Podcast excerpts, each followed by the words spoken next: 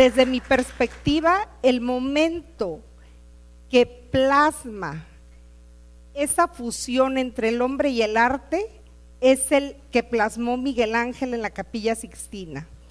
Es el momento en que el hombre es hombre y comienza a crear. Ese momento divino nos marca como seres humanos. De ahí en adelante la sociedad va dando saltos cuánticos a través de la historia. A mí la pintura me ha traído grandes satisfacciones, pero también me haya llevado a transitar por caminos oscuros y algunas veces he pensado en dejarla. Estaba yo en uno de esos momentos oscuros cuando tuve mi primer llamado. Le digo llamado, pero es como un llamado de atención. La muerte de mi primer nieta. Yo había oído una frase que se me hacía muy trillada, como una metáfora, perder el eje.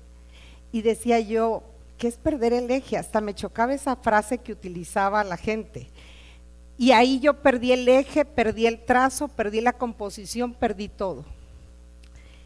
Al final de ese túnel oscuro, siempre estuvo un lienzo en blanco esperándome. Y en ese momento volví a renacer. Pasa un tiempo, aproximadamente unos dos años, y me dan un diagnóstico médico no muy favorable pero curiosamente pasada la, pues, la sorpresa, eh, los médicos que me atendieron y me atienden hasta hoy en día eran grandes amantes del arte. Entonces yo pienso que fui elegida. Me comprendieron como artista, comprendieron mi problemática y a pesar del caos de la situación, de dos operaciones, todo lo que esto implica y conlleva, las palabras de los médicos siempre fueron, vamos a tratar de que en un mes tú ya estés creando. Y en ese momento, ante esas palabras concretas, yo contesté, me contesté a mí misma una pregunta que tantas veces me había hecho.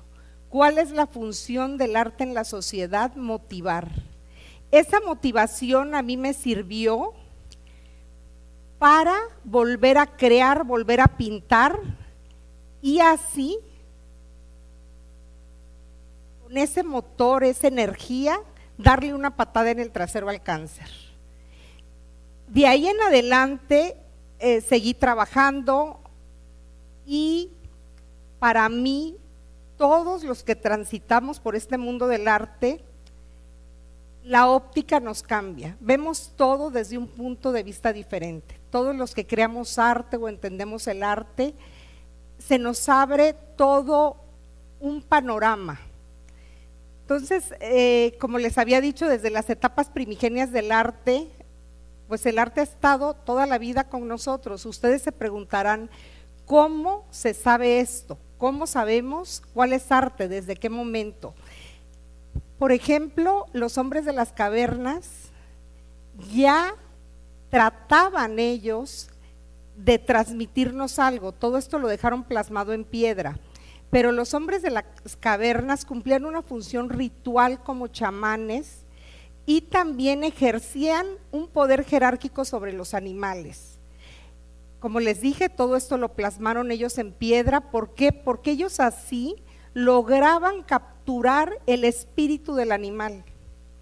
Entonces, estas eh, pinturas rupestres que tienen aproximadamente una data de unos 40 mil años, no nos vamos aquí a meter en Honduras porque hay unas que han datado más, con más antigüedad, pero ahorita vamos a las que conocemos.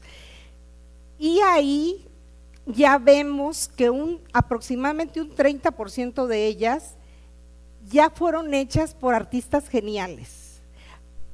Son obras que se diferencian de las demás. Son obras que podrían haber sido hechas por un pintor genial como Picasso. Son obras que tienen trazo, perspectiva, expresión, color.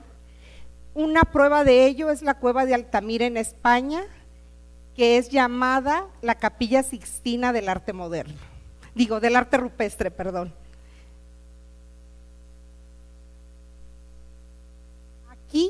tenemos ya el axioma de que el arte más el ser humano nos da igual al renacimiento. El renacimiento no solo fue un periodo del arte, todas las civilizaciones antiguas, los sumerios, los acadios, los hititas, los griegos, los romanos, los olmecas, los mayas, las aztecas, vivieron creando arte. El arte era fundamental, fundamental para ellos porque era parte de la función que tenía como educativo, sociológico y político. Entonces, para todas las culturas siempre el arte ha estado presente en nuestras vidas. Y el periodo del Renacimiento, por ejemplo, que para mí es mi periodo favorito, porque considero que es uno de los periodos más ricos, poderosos y que nos dio grandes genios de la historia del arte. Para mí es un periodo único. ¿Por qué? Porque ya los griegos, por ejemplo, ellos ya sabían que eran admirados por los hombres de su presente y serían homenajeados por los hombres del futuro. Ellos ya sabían que estaban creando filosofía, literatura, gran arquitectura, todo. Pero el único momento en que el ser humano es consciente de vivir en una época determinada, ese periodo es en el Renacimiento. Es un periodo único para mí en la historia del arte. Y así como en el Renacimiento, estas civilizaciones fueron civilizaciones resilientes, fueron civilizaciones que a pesar de los grandes problemas que tenían, volvían a renacer. Así hay un término también que se llama resiliencia geográfica y es la capacidad de las comunidades y ecosistemas de absorber perturbaciones sin alterar significativamente sus características de estructura y funcionalidad y una vez pasando estas perturbaciones pueden volver a su estado original. Yo pienso que todos lo podemos lograr. Yo siempre he creído que el arte más trabajo genera pueblos cultos. Y esa es la raíz de todas las civilizaciones. Las grandes civilizaciones no se hicieron solas. Fue cuestión de trabajo y de apostarle a la cultura. ¿Por qué? Porque la cultura comprende nuestro lenguaje, nuestro vestido, la arquitectura, comprende todo lo que somos los seres humanos. Yo soy artista plástica, yo le aposté a la ciudad, yo aquí tengo mi taller, aquí vivo, digo, salgo mucho a trabajar, pero aquí estamos de base y de aquí salen mis lienzos a varias partes del mundo. Entonces, para mí es algo sumamente importante que todos creamos en nuestra ciudad.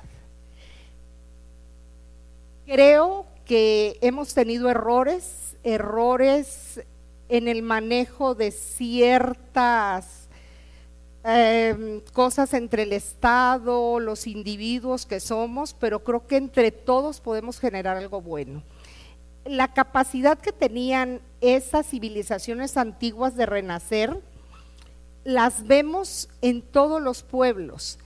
Nosotros lo que tenemos ahorita que hacer es innovar, crear nuevos paradigmas artísticos, cambiar. Yo sé que ahorita al cambiar nuestro entorno, nosotros, por ejemplo, hace unos 3, 4 años, la ciudad de Coatzacoalcos era una ciudad calmada, transitábamos libremente.